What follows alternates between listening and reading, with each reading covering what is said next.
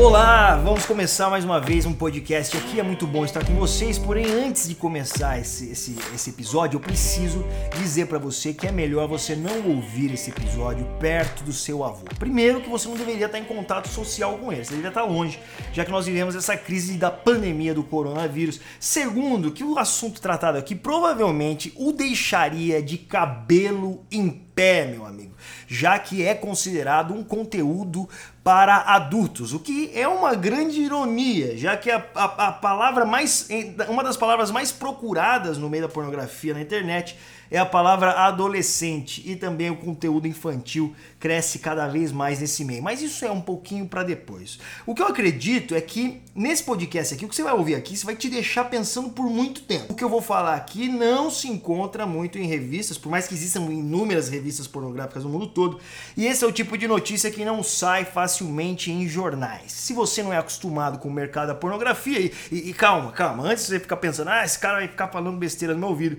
eu acredito com todo o coração que ao terminar esses próximos minutos desse podcast, você vai ter uma causa para se viver absurda. O que você vai ouvir aqui pode mudar a sua vida para sempre. Então deixe-me, primeiramente, começar com alguns fatos históricos acerca da pornografia para que a gente se situe no mundo que nós estamos. A história moderna da pornografia ocidental começou no século XVIII, lá com o iluminismo, quando a tecnologia da impressão avançou o suficiente para permitir a produção de materiais assim, materiais escritos, materiais visuais, e conseguisse alcançar todo o público em, em, diferentes níveis socioeconômicos. E um pequeno tráfico subterrâneo começou um movimento underground na, naquela época de, de, de um mercado pornográfico no meio das pessoas na Inglaterra. Por volta dessa época, a arte gráfica erótica começou a ser amplamente produzida em Paris, passando a ser conhecida no mundo anglofônico como cartões postais de pa pa parisienses ou uh, French postcards. Você já ouviu falar deles?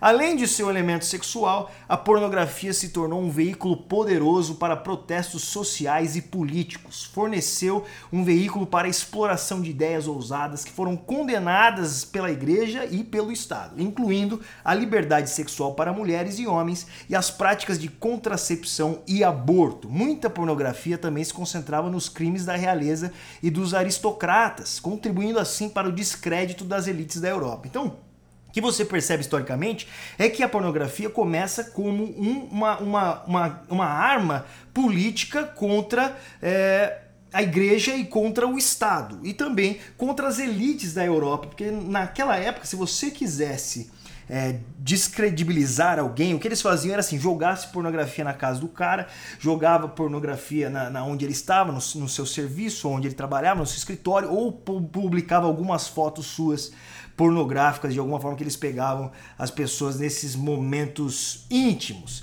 Talvez o autor mais importante da pornografia socialmente radical tenha sido o Marquês de Sade, cujos livros, principalmente Just Time, de 1791, combinaram cenas de orgias com longos debates filosóficos sobre os males da propriedade e da hierarquia social tradicional. Então veja que essa era uma guerra ali, quando começou já a mentalidade revolucionária, usou-se da pornografia, que é uma ferramenta muito diferente, esdrúxula, a, a, a época, esdrúxula, a, a tradição da época, realmente para confrontar isso. No século XIX, as invenções da fotografia e mais tarde dos filmes foram rapidamente utilizadas na produção de pornografia. Os filmes pornográficos estavam amplamente disponíveis o mais, ao mais tardar na década de 1920 já. Na década de 1960, sua popularidade sofreu um grande aumento. 1960, se você não sabe, foi o grande momento da liberdade sexual, quando começa o movimento hippie, a era da, do amor,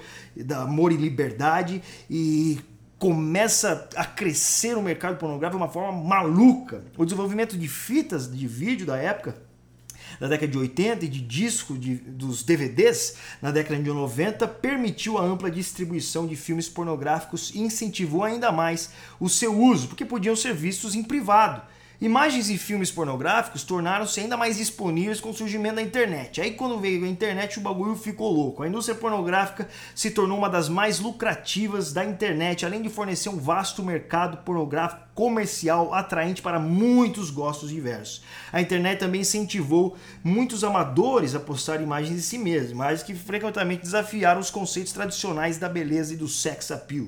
O uso da webcam abriu ainda mais o setor para amadores, permitindo que os indivíduos publicassem representações ao vivo de si mesmos, geralmente mediante taxas. Começou a prostituição online. A internet também aumentou a disponibilidade de pornografia infantil. Olha só, começa tempo atrás e com a internet deságua no mundo em que nós vivemos hoje. Você precisa ter uma ideia do, do, do absurdo que esse número é. E eu tenho que chegar no maior, no maior distribuidor de internet do mundo hoje, que é o site Pornhub que você, se você também não sabe, eles tiveram a brilhante ideia nessa quarentena, já que as pessoas iam ficar dentro de casa, eles disponibilizaram, olha que pessoas gentis, disponibilizaram para todos os italianos, as pessoas que moram na Itália, o seu conteúdo premium, onde você tinha que pagar antes para ter acesso, agora estava livre. Já que você vai ficar em casa, você pode ficar em casa fazendo e, coisas indevidas, vendo filmes pornográficos, ou seja, o conteúdo que a gente se pagava para ter, agora pode ser de todo italiano na quarentena. Olha, olha que coisa genial, não é? Que coisa incrível. E talvez você olhe para isso que eu tô falando agora e fale assim, Maluca, você tá fazendo propaganda do site. Cara, eu tenho que dizer para você, eu preciso falar o nome do site você vai entender mais pra frente. Mas para entender o quão popular é a pornografia no mundo hoje, como ela tá normalizada desde o do século XVIII, é preciso olhar além das métricas. Porque o Pornhub, ele, ele, ele, ele dá todos os anos, ele mostra como foi o seu alcance, o número de pessoas, como chegaram, compartilhamentos, o site, o acesso, a, a estrela de pornô favorita, termos de pesquisa mais populares e o tempo médio gasto por vizinho. Então os caras, eles abrem para todo mundo mesmo que o negócio deles está indo muito bem. E quando 2018 terminou, o mundo ficou assustado com a análise que eles trouxeram. Olha, olha o que eu vou mostrar para você agora. Você precisa prestar atenção nisso. Para começar, houve mais de 33 bilhões de visitas no Pornhub em 2018.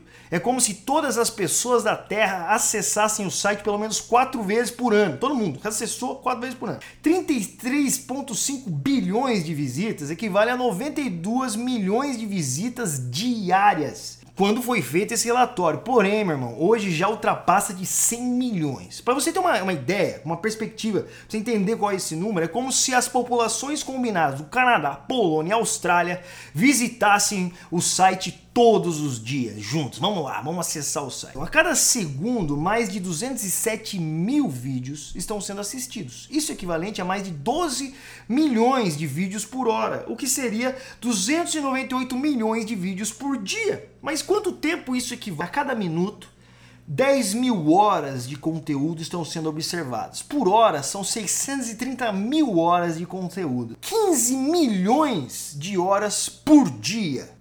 Mano, só de vídeo postado no Pornhub em 2018. Só postado, as pessoas postaram, não que assistiram, que postaram. É o equivalente a um milhão de horas. Se você começasse, um milhão de horas, se você começasse a assistir hoje os conteúdos postados só em 2018, você terminaria de assistir, se você assistir sem parar, daqui 115 anos. Aí você pergunta pra mim, você acha ainda que a pornografia não é algo comum? Não foi normalizado?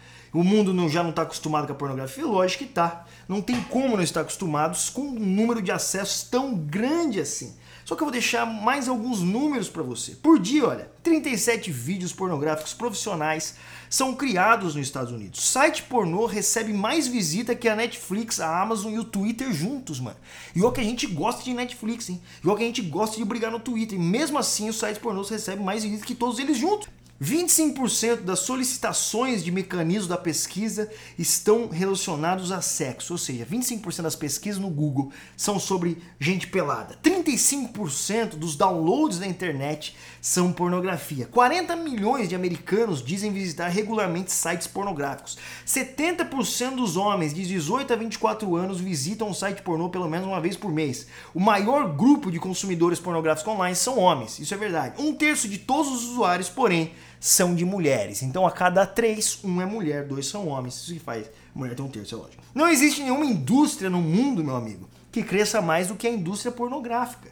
A pornografia é uma indústria global estimada em 97 bilhões de dólares. Você, sabe o que é isso? 97 bilhões de dólares. Só para você ter uma ideia, por minuto são gastos 10 mil reais em pornografia nesse mundo. Por minuto. Mas qual é o grande problema disso? Você pode falar, porque qual é o problema? Deixa o cara, meu amigo, deixa o cara. Não, você fala assim, mano, dentro de quatro paredes você faz o que você quiser, não é o que as pessoas falam. E qual, qual é o grande problema? E é aqui, meu irmão, que o assunto fica sinistro. E é isso que eu gostaria que você prestasse muita atenção, já que você chegou até aqui nesse podcast.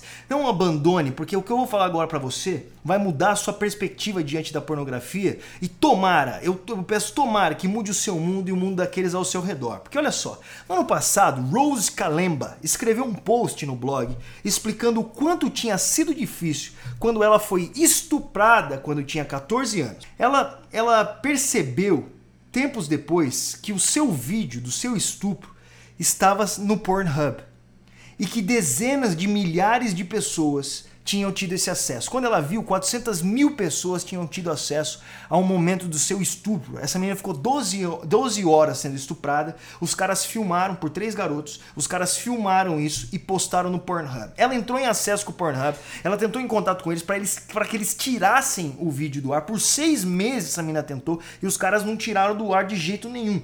Quando essa, essa matéria saiu no jornal, na BBC, milhares, centenas de meninas começaram a se pronunciar dizendo que elas também eram vítimas da mesma situação. E aqui, eu, eu, eu olha o, o grande problema onde nós estamos. Esse site, que é um site livre, em um mundo livre, onde as pessoas maravilhosas têm o, o seu direito livre de se expor e ver outras pessoas expostas, era um site onde permitia o upload de vídeos, permitia não, permite o upload de vídeos de pessoas sendo abusadas, como aconteceu com essa menina. E só depois de seis meses de tentativa que eles conseguiram tirar esse, esse, esse vídeo do ar, só quando a polícia foi acionada. Hoje existe uma petição com mais de 500 mil assinaturas na internet pedindo a abolição desse site do ar. Só que é um site muito poderoso, como você sabe, você viu os números. É, é uma, é uma rede de negócio absurda.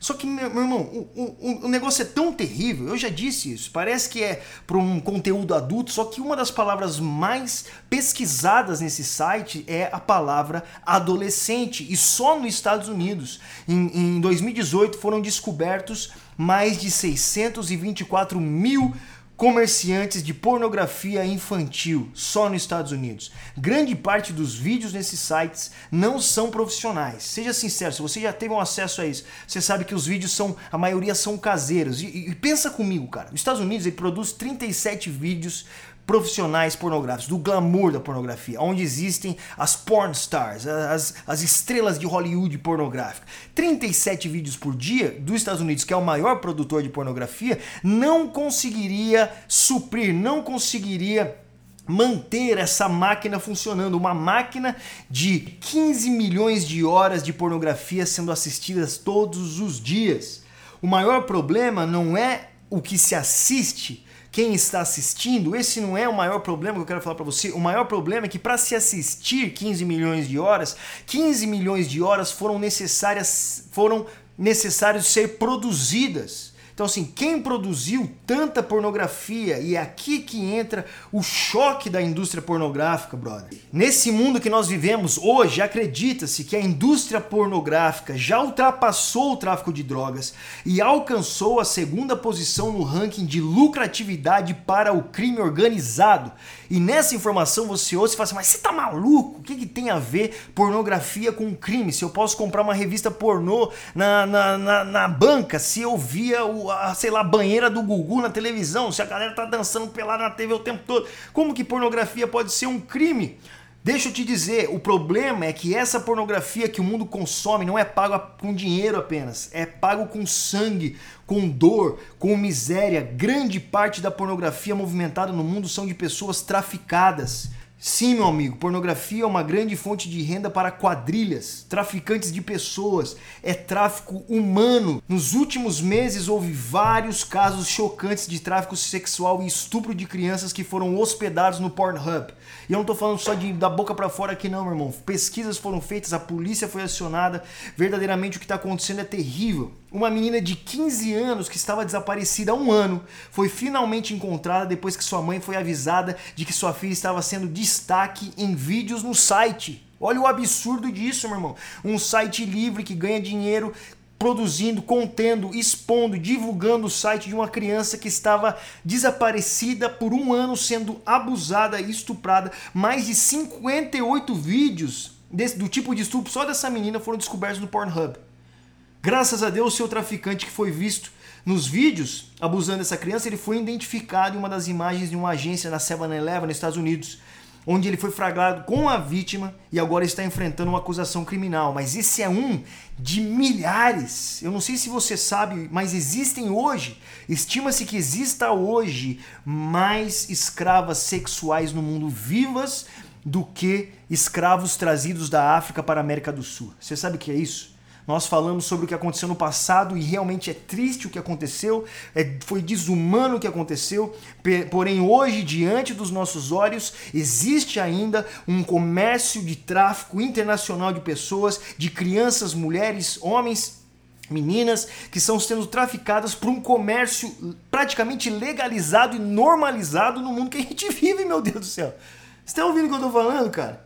Assim, é, não é de se chocar, eu, não, mas eu quero ler aqui para você uma frase de um traficante, repetida por ele mesmo diante das autoridades. O cara disse o seguinte: quando eu olho para uma mulher, eu faço um cálculo. Sete anos de serviço, sendo vendida de 20 a 30 vezes por dia, mais os seus vídeos que serão comercializados na internet.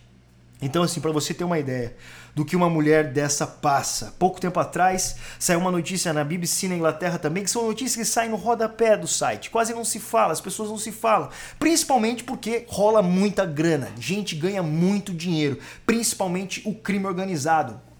Tráfico humano, pornografia dá mais dinheiro do que o, o tráfico de drogas. Por quê? Porque uma vez que você vende cocaína, cara, o cara usa cocaína, acabou. Uma mulher, segundo os traficantes, pode ser usada, ela tem uma vida de 7 anos no mercado, sendo usada de 20 a 30, di, 30, 20 a 30 vezes por dia. Então você imagina o, o dinheiro que essas pessoas fazem. E nessa notícia que a BBC passou, essa mulher, ela contou, ela é uma mulher da Ucrânia, ela contou que ela foi raptada no centro de Londres, foi jogada dentro de uma van e por cinco anos ela passou dentro de uma casa, ou às vezes ela era mudada de casa, mas ela não viu para onde ela foi. E nessa casa, primeiro ela foi, ela foi espancada, meu irmão. Depois que ela foi espancada, ela, ela era vendida todos os dias para cerca de 20 homens por dia e ela era considerada ali um animal. E muitos das suas, das suas, dos seus abusos eram, eram filmados para serem expostos na internet.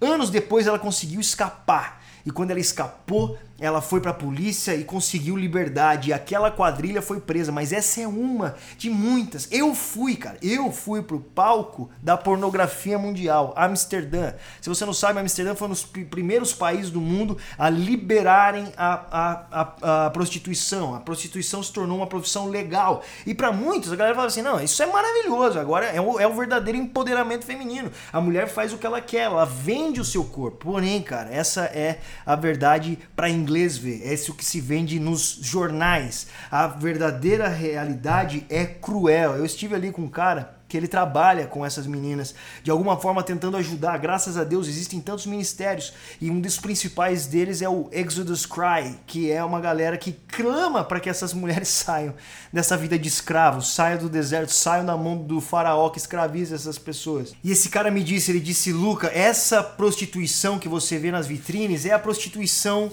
glamurosa, é a prostituição que se passa na, na televisão. A verdadeira prostituição é onde se faz o dinheiro mesmo aqui em Amsterdã.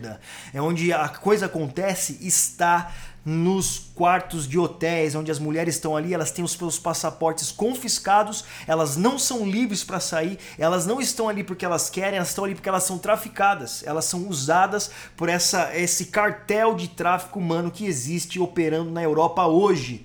A Moldova é o país onde mais se trafica mulheres, o leste europeu, existem muitas pessoas da América do Sul, isso é um comércio que acontece, é difícil da gente vencer isso, mas como que nós podemos parar com esse tipo? Se nós conseguirmos criar uma mentalidade na nossa geração anti-pornografia, nós já íamos tirar da mão desses caras, cara, uma grande ferramenta que eles têm para ganhar dinheiro, ferramenta de poder. Se não existisse quem comprasse, não, não existiria o para que vender, sabe? Então, o, meu clamor para você que tá ouvindo esse podcast, eu não sei como você chegou aqui, mano. Talvez você é um cara que consome pornografia, talvez você é uma mulher que consuma pornografia. Talvez você achou que era uma coisa normal, como o mundo pinta ser normal, é mesmo. As pessoas falam que isso é normal, isso é muito bom, isso é liberdade. Essa é a verdadeira liberdade. Liberdade sexual é isso, você faz, você vê, você vende. A questão é que eu gostaria que você agora pensasse nessas pessoas que não têm essa liberdade que você tem, que não têm a liberdade de escolha que são plantadas, são vendidas, são usadas para que outros tenham prazer. E eu te pergunto, cara, diante de todos esses fatos, será que pornografia te dá prazer? Será? Você saber que essas pessoas são tratadas piores do que animais, será que pornografia te dá prazer? Você saber que as principais buscas nos sites pornográficos são sobre estupro, abuso, é, é, agressividade, escravo, sabe? Essas são palavras pesadas, realmente tratando as pessoas como o que elas não são. É um clamor por direitos humanos, realmente. É um clamor por verdade. Sabe, a pornografia, ela, ela, ela acaba com a dignidade do, do ser humano. Ela acaba com isso. E talvez chegou a hora, mais uma vez, de aparecerem por aí, aparecerem na história, novos William Wilberforce, que foi um dos grandes líderes para acabar, para abolir a escravidão no mundo antigo. Sabe, um homem inglês que se levantou para acabar com isso e foi uma guerra para que isso acontecesse, porque era um mercado gigantesco, dinheiro rolava e mais uma vez isso está acontecendo. Mas nós precisamos de pessoas, cara, pessoas dispostas a lutar essa batalha por essas pessoas aí que estão sofrendo. Nós precisamos de jovens que estão ouvindo esse podcast. Eu não acredito que seja à toa que você está ouvindo esse podcast. Você está ouvindo isso daqui, meu irmão? Você ouviu esses fatos todos, você ficou até aqui para saber a verdade e essas pessoas e essas mulheres precisam de você. Nós não podemos mais mais alimentar um mercado que se sustenta em cima da destruição dos outros. Isso não pode acontecer e isso está acontecendo diante dos nossos olhos. Como você pode ajudar? Primeiro de tudo, cara, entra aí, exoduscry.com. Se inscreva na petição, mais de 500 mil pessoas já assinaram para tirar, banir esse site do ar. Ele é o maior de todos. Banindo esse site não vai banir a pornografia, são, são é muita coisa. 35% de toda a internet se contém de pornografia, mas já é um grande caminho. E você falando para os seus amigos sobre o que a pornografia realmente é, sabe? Você compartilhando esse podcast, você compartilhando dados, não mais compartilhar vídeo de pornografia na sua internet, nos seus grupos de WhatsApp, mas compartilhar a verdade, cara. Essas pessoas são tratadas como animais. A grande fonte de pornografia no mundo não é da pornografia legal, onde as pessoas têm escolha ali, mas são de pessoas usadas, traficadas por pimps, traficadas por, por pessoas más, por um comércio de mercado negro que se fatura na destruição do próximo, como acontecia antigamente. Hoje está diante dos nossos olhos, nós não podemos ficar parado, meu amigo. Não podemos ficar parado. Então aí, nós temos um problema diante dos nossos olhos. Esse site que está fazendo isso. E nós temos que fazer alguma coisa. Eu não sei se eu estou falando aqui com pessoas de fé, com cristãos, mas se você é alguém que crê em Deus, você sabe que a humanidade ela foi feita à imagem e semelhança de Deus. E quando se anula a criação, se anula o Criador. Quando nós tratamos a criação como nós estamos tratando hoje, nós estamos tratando o Criador dessa mesma forma. Não pode ser assim. Se você crê em Jesus, você sabe que essas pessoas que estão ali no mercado, elas custaram a vida de Cristo. Como alguém que custou a vida de Cristo pode ser vendida tão baratamente agora? Como alguém que custou a vida de Cristo pode ser comercializada desse jeito, jogado pro lixo? Não pode ser assim. Nós precisamos, cara, por uma revolução real na nossa geração. Jovens, pessoas, homens e mulheres que sabem a verdade sobre a humanidade, que sabem a verdade sobre a pornografia, sobre o mercado sexual e se posicionam contra isso. Não pode ser um tabu se falar sobre aquilo que é real. Então compartilhe com o máximo de amigos possíveis isso. Se você tem problema com pornografia, conhecer esses dados também vai te ajudar muito. Sabe que você olhe para os olhos dessa pessoa que estão diante das câmeras e saiba, elas são pessoas e talvez elas estão morrendo, sendo mortas agora. Provavelmente é o que elas estão acontecendo. Nunca, poucas pessoas conseguem se recuperar de um trauma desse, cara. Quando essas mulheres conseguem se libertar, raramente elas se recuperam recuperam. O índice, o índice de suicídio é absurdo. O trauma que elas passam é como um veterano de uma guerra. Ela volta traumatizada para sempre. Então, assim, não pode ser. Não é possível. Nós precisamos fazer alguma coisa na era da informação. Na era digital, nós precisamos abrir a nossa boca e aqui eu cito Martin Luther King que lutou pelos, pelos direitos dos negros nos Estados Unidos. Ele disse assim: "Olha, o que me preocupa não é o grito dos maus, é o silêncio dos bons". E eu acredito, você agora que está ouvindo esse podcast, você é um cara bom, cara. Você é uma pessoa boa, você é uma menina boa, então não fique em silêncio mais. Comece agora uma revolta contra esse comércio, contra essa escravidão, contra essa chacina diante dos nossos olhos. A pornografia foi usada para destruir ah, o ser humano e nós estamos aqui para reconstruir a humanidade. Então seja mais um abolicionista para acabar com a escravidão do mundo, beleza? É, desculpa não ter me exaltado muito nesse podcast, talvez você assustou, né? Eu saí gritando, mas é uma, isso aqui é uma causa que queima aqui dentro. Nós precisamos fazer alguma coisa. Eu escrevi um livro sobre isso. Meu livro, Enquanto a Fila Não Anda, trata inicialmente, especialmente sobre esse assunto, para que os jovens saibam o que é pornografia de verdade. Você pode ter mais informações no hypebook.com.br. Você me encontra nas redes sociais, Luca Martini, YouTube, Luca Martini, tudo Luca Martini aí por aí. E nós estamos aqui toda sexta-feira com o Luca no Mundão, podcast Luca no Mundão, com mais informações e notícias loucas para você, obscuras, que talvez não se fale por aí, mas nós não vamos calar a boca não, tá bom? Então que valeu, que Deus abençoe aí, falou, falou, falou.